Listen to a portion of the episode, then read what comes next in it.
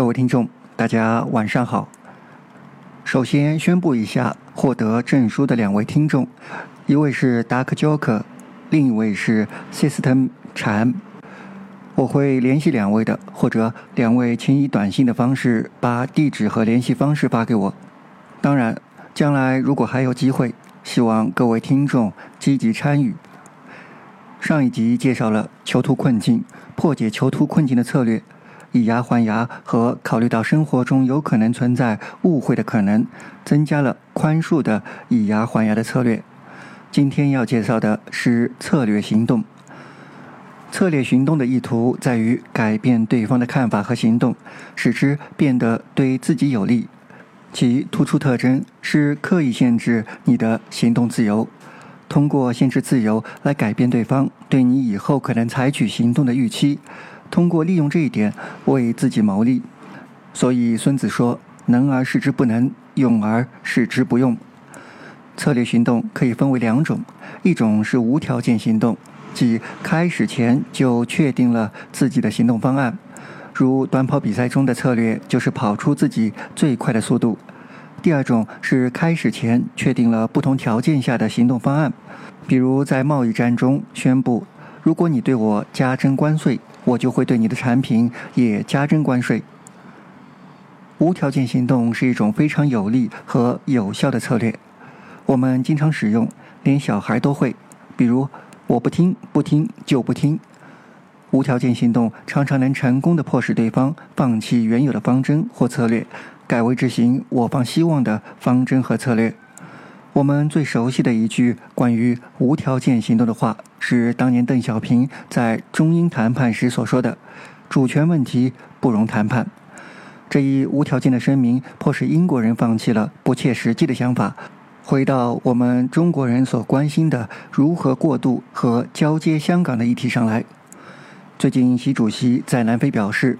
不再对非援助中附加任何政治条件，这一无条件的援助自然解除了被援助国的戒心，打开了合作的通道，同时也堵住了其他国家通过援助谋求在非洲的政治利益的渠道。在法律中，为了阻止犯罪行为，经常使用无条件策略。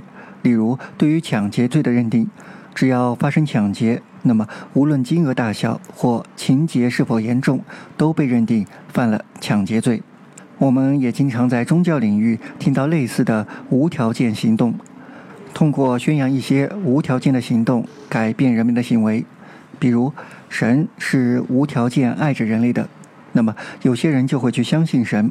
比如，宣称世界在某日必然会毁灭，那么有些很理智的人就会做出一些不可理喻的事情。各位听众可以想象一下，如果你是学生，有人跟你说毕业即失业，你还会努力学习吗？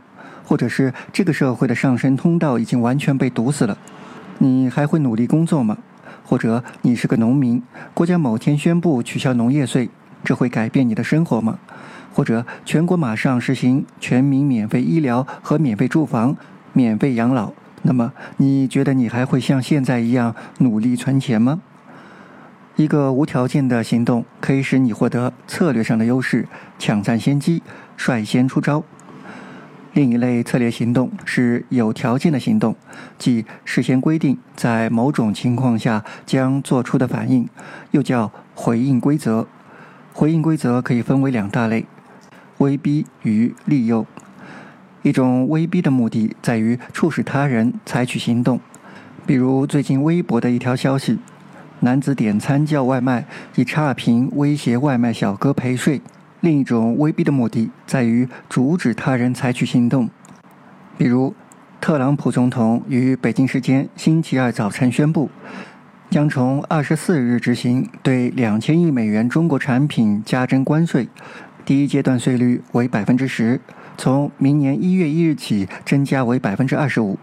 他同时威胁说，如果中国采取报复行动，他将立即要求对另外两千六百七十亿美元中国产品加征关税。两种威逼面临同样的结局。假如不得不实施威逼，双方都要大吃苦头。威逼的逻辑是：如果不按我的要求办，那么你会比我输的更多。如果对方不愿意承受这样的损失，那么对方就会按你的愿望行动。另一类回避规则是利诱，这是对愿意与你合作的人提供回报，例如有重大检举揭发行为就会得到减刑。和威逼一样，也有强迫性利诱和阻止性利诱之分。比如用金钱收买证人，两种利诱也会面临同样的结局。一旦对方合作，总会出现不履行诺言的动机。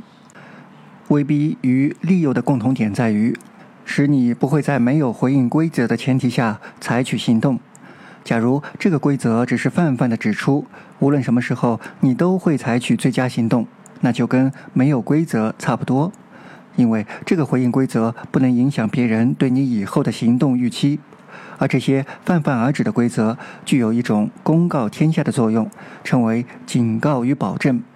比如对火车霸座的行为，很多评论都认为，乘警应该在警告三遍后采取强制措施。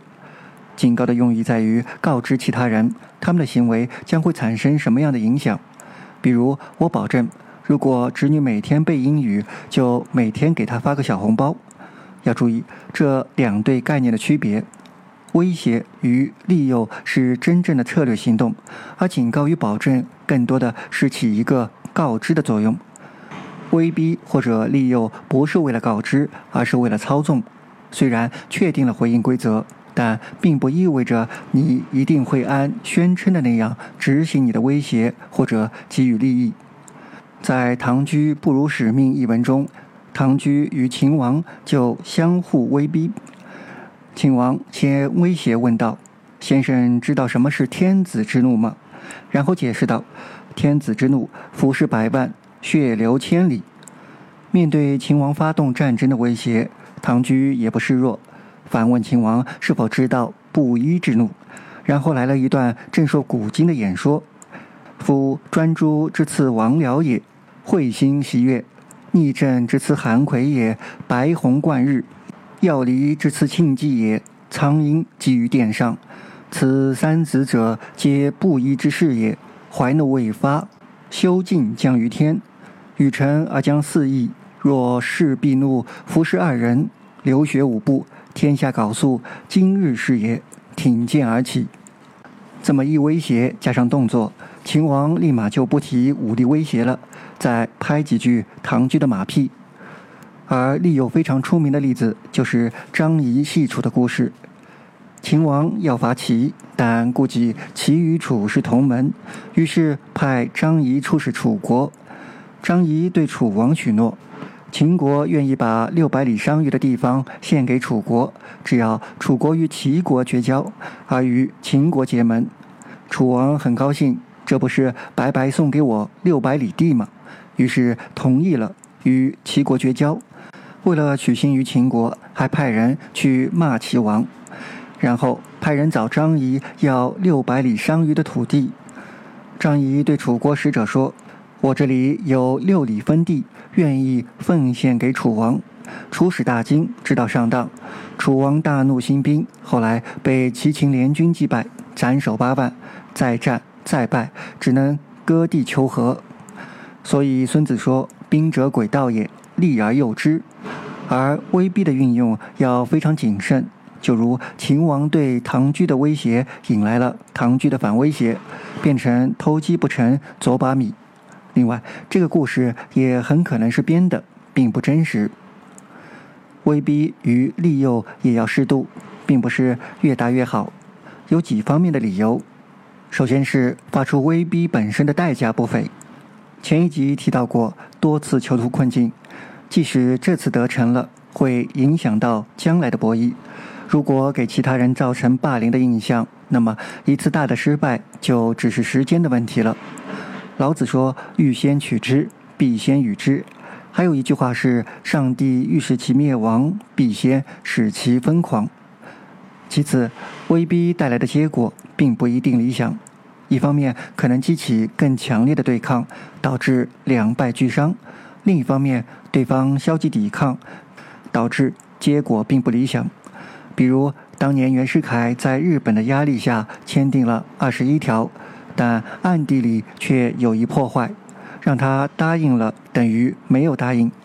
袁世凯当时的方法是：日本人想购地，但叫他一寸都买不到手；日本人想杂居，叫他一走出附属地就遇到危险。至于用日本人做警察顾问，不过是给他几个钱，顾不顾、问不问，权力却不在日本人。随后，袁世凯暗地里拟定了一个惩治卖国贼条例，其中规定，未经政府许可擅自卖地给日本人，杀无赦。第三，威胁不是为了实施迫害为目的的，一旦实施迫害，那么结果有时候无法预知。比如这次德阳女医生自杀事件，其结果是两个家庭都无法接受的。另外，威逼还可能存在误会，导致局势失控。在存在多方博弈的情况下，其他参与方很乐意积极促成误会，来个鹤蚌相争，渔翁得利。最后，过度的威逼或利诱可信度不高。在前面提到的“唐居不辱使命”中，秦王要用五百里之地换取安陵五十里之地，让人怀疑其目的何在。当威逼和利诱不可信时，策略行动也就失败了。因此，能奏效的最小的威逼或利诱才是首选。如何找到适当的威逼或利诱？边缘政策是最管用的一个，这个我们将来有机会再介绍。策略行动要发挥作用，无论是无条件行动还是威逼或利诱，最重要的是对方相信你的宣传。如果对方不相信，那么你妄图改变对方的预期、操纵对方行为的目的就会落空。正如制片人萨姆·格尔德形容的那样。口头合同还比不上把它记录下来用的白纸值钱呢。喜欢足球的朋友肯定知道梅西那份用餐巾纸写的合同。我们说西方是一个契约社会，有契约精神，而中国是更像一个信用社会。大多数人认为只要信任就好了，还立什么字据？如果你遇到一个认为立字据是对他的不信任，是对他的侮辱。那么，请及早离开，避免与之合作，因为你们的合作肯定会失败，双方都会受到伤害。一方面，观念的不同会导致误会频发；另一方面，很多时候如果不写下来，那么时间久了，记忆就会模糊不清，到时候谁也说不清当时的情况。还有一个不利在于，如果发生了作弊，在口说无凭的情况下。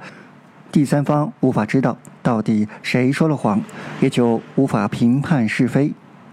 一诺千金之所以被重视、被宣传，是因为它的稀少，只有稀有的才需要被教育，才会上新闻。可这一说法又与我们的生活经验不同，好像周围的人都很守信用。这一矛盾的现象，在上一集中通过参与方在单次博弈和反复博弈的策略不同，已经解释过了。因此，要想使一个策略行动显得可信，你必须同时采取一个附加或从属的行动。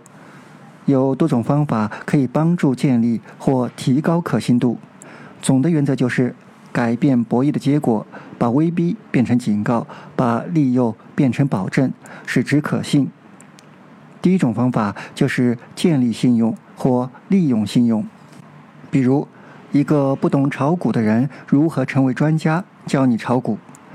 在《清醒思考》第二十集“结果偏误”中，介绍了一个相似的例子：假设有一百万只猴子在股市上投机，一年后只有百分之十，即十万只猴子是赚钱的；第二年，这十万只猴子中的百分之十，即一万只是赚钱的；第三年，剩一千只。第四年剩一百只，第五年剩十只猴子。这十只猴子由于连续五年赚钱，被誉为股神。各大专家纷纷研究这十只猴子买股的策略，新闻积极报道宣传。众多民众看到后，第六年开始跟着这十只猴子买股票。我们相信眼见为实，可是我们又像瞎子摸象中的瞎子一样，不能认识到事物的多样性，不愿意考虑其他可能，于是就会有跟着猴子买股票的事情发生，就会发生盲人指路的事情。可能你觉得这是故事，现实中怎么可能会有这样的事情发生呢？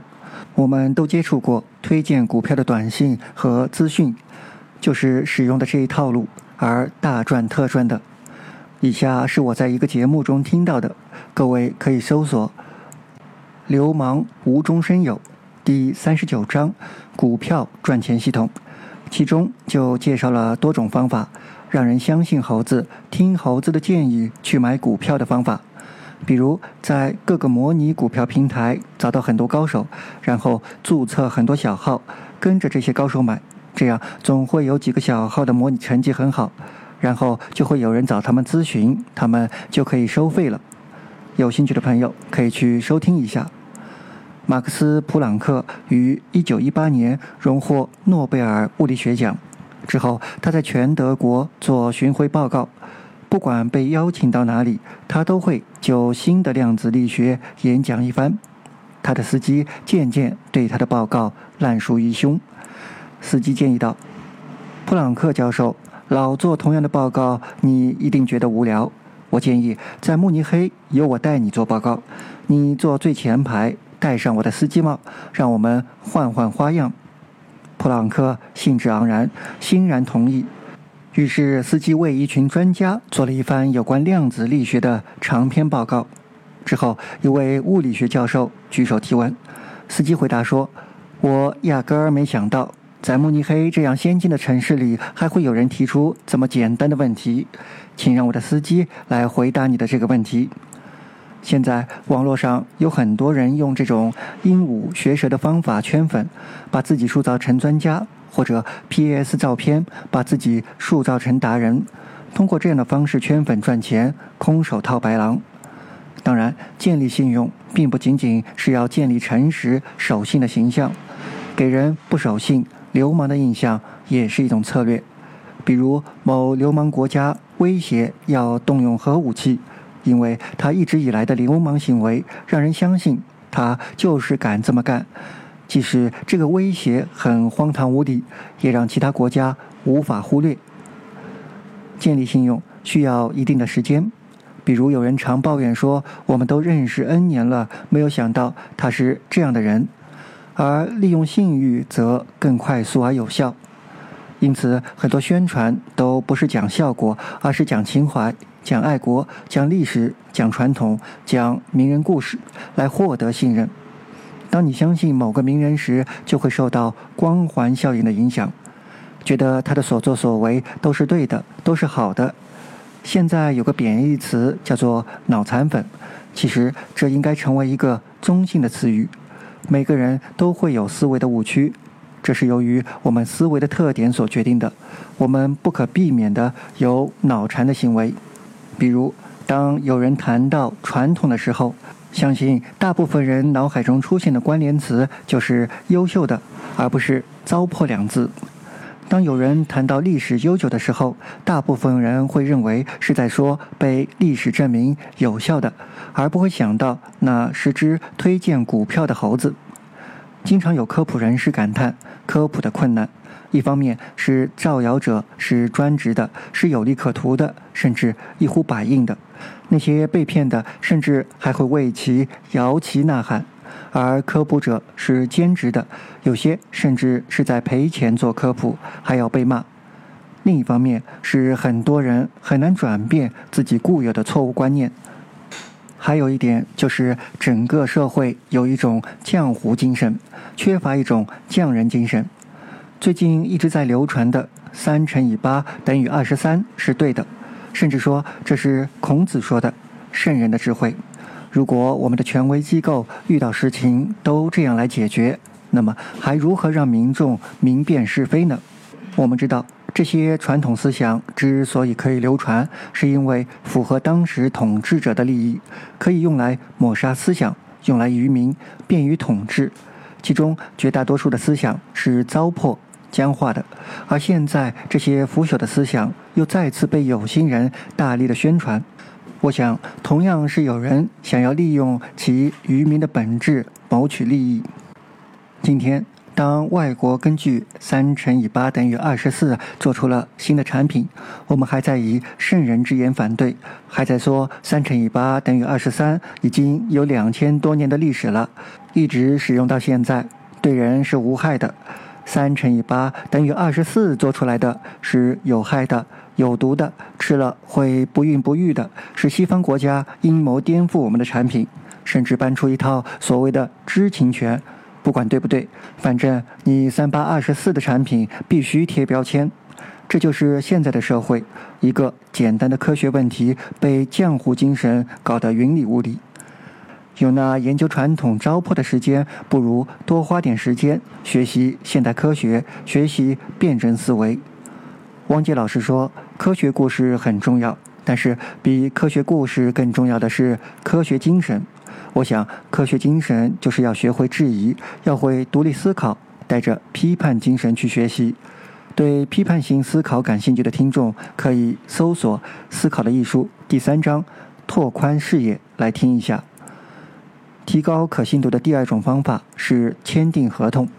要获得信任，一个惯用的办法就是以合同的形式同意在你不遵守承诺的时候接受某种处罚。可事实是，合同签订后，有时候即使违约了，也很难执行惩罚。最近，崔永元不是说自己有一抽屉的合同吗？娱乐圈用阴阳合同来欺骗税务部门。最近，微博出了一段视频，圈内人讲述拍戏现场的内幕。因此，合同不仅要考虑违反后的惩罚，还要考虑到如何保证能够实施惩罚。有时候，在合同中引入第三方，负责强迫各方遵守合同的行使，是一个不错的办法。如合同中注明，如果双方发生纠纷，无法达成一致，那么交某地仲裁委员会或法院解决。第三种方法，切断沟通。切断沟通的极端例子，如遗嘱。一旦一方死亡，那么就再也没有办法进行谈判了。这次安医生用自杀的方式来为自己辩驳，就是一个极端的例子。在间谍战中，经常利用死间来传递假消息，达到欺骗的效果。另一个切断沟通的例子是把你孩子的手机呼停机后，再联系孩子的亲人，说孩子出事了，紧急要用钱，骗你汇款。第四种方法，破釜沉舟。行动的可信度要大于言语的可信度。听其言，观其行。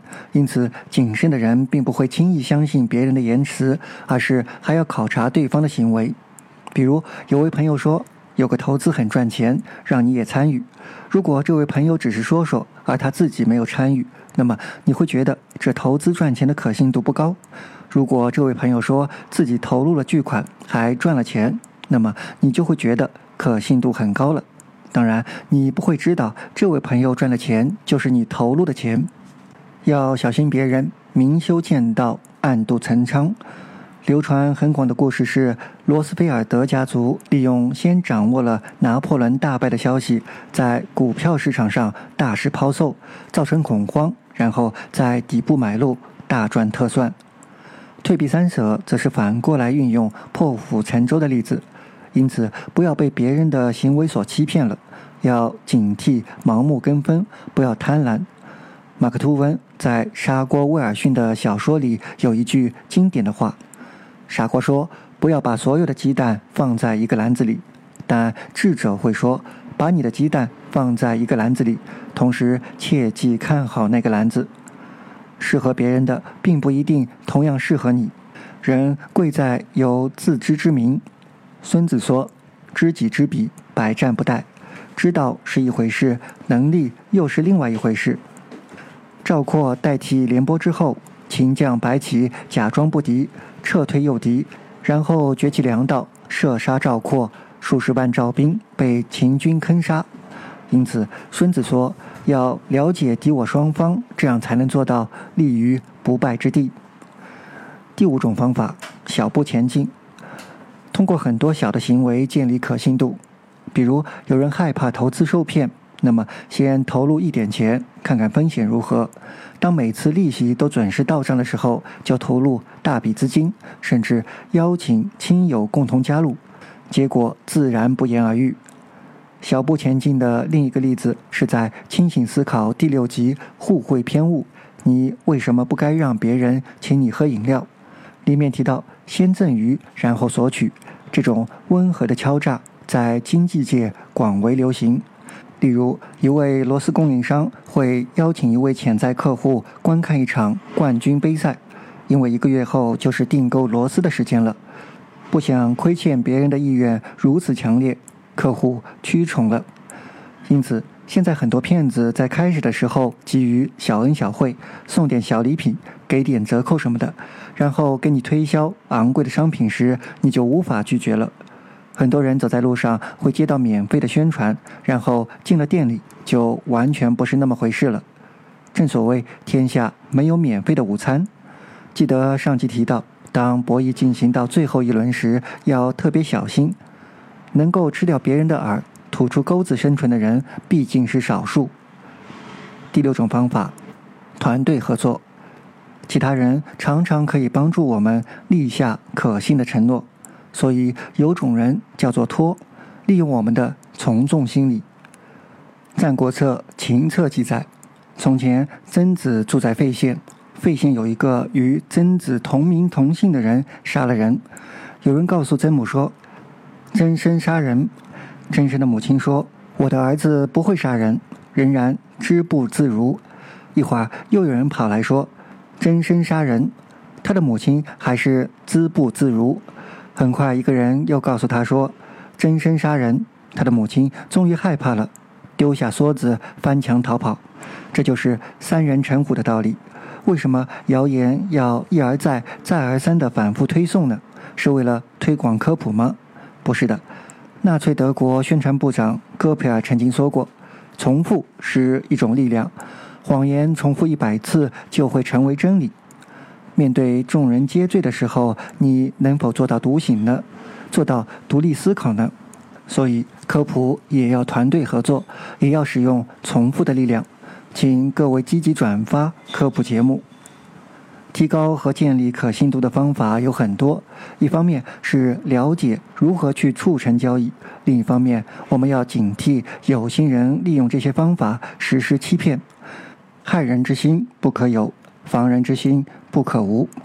最后总结一下今天的内容：一、策略行动的目的在于改变别人的预期，从而改变别人的行为，以达到自己的目的。二、策略行为分为无条件行动和有条件行动，威逼与利诱。三、威逼和利诱与警告和保证不同。四、威逼和利诱要适度。五、增加可信度的几种方法。本集谈到了许多欺骗的手段，各位听众也可以留言分享自己或身边人的经历。另外，本集应该是“立于不败”系列的最后一集了。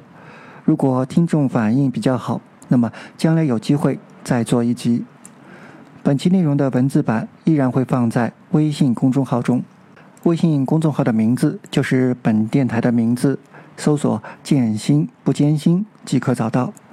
喜欢的朋友可以点赞，也期待各位听众的打赏，支持本电台的持续发展。最后，感谢各位的收听，各位听众，晚安。